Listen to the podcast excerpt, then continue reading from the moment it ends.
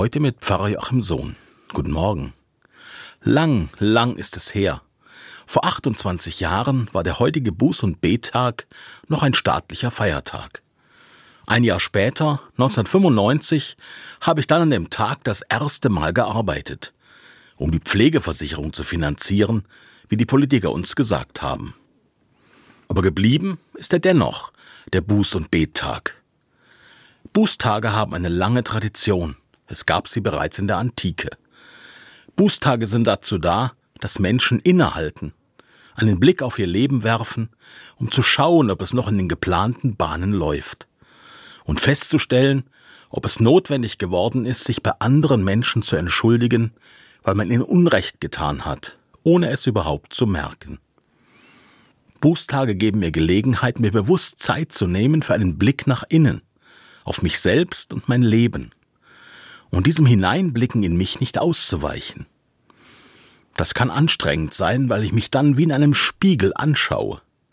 Vielleicht stelle ich dabei fest, dass ich gar nicht so toll bin, wie ich denke, weil ich auf Kosten von anderen lebe, weil manches schief läuft.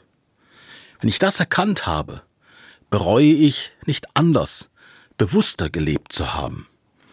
Das muss dann nicht so bleiben, denn ich kann ja jederzeit in meinem Lebensstil etwas verändern. Das ist Wartung für die Seele. Auch meine Beziehung zu Gott kommt dabei auf den Prüfstand.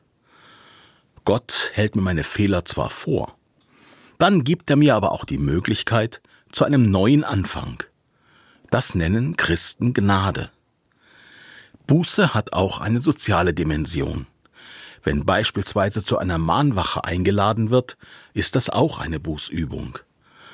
Gemeinsam wollen Menschen durch das Innehalten, durch das Zusammenstehen auf Missstände in der Gesellschaft hinweisen, etwa auf Menschen, die flüchten vor Krieg, auf die zunehmende Zerstörung der Erde oder darauf, dass in unserer Wirtschaftspolitik die hinten runterfallen, die sowieso schon zu wenig zum Leben haben. Heute ist Buß- und Bettag.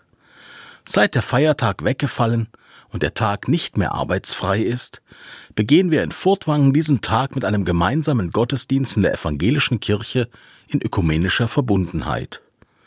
Heute Abend auch. Pfarrer Joachim Sohn, Furtwangen, Altkatholische Kirche.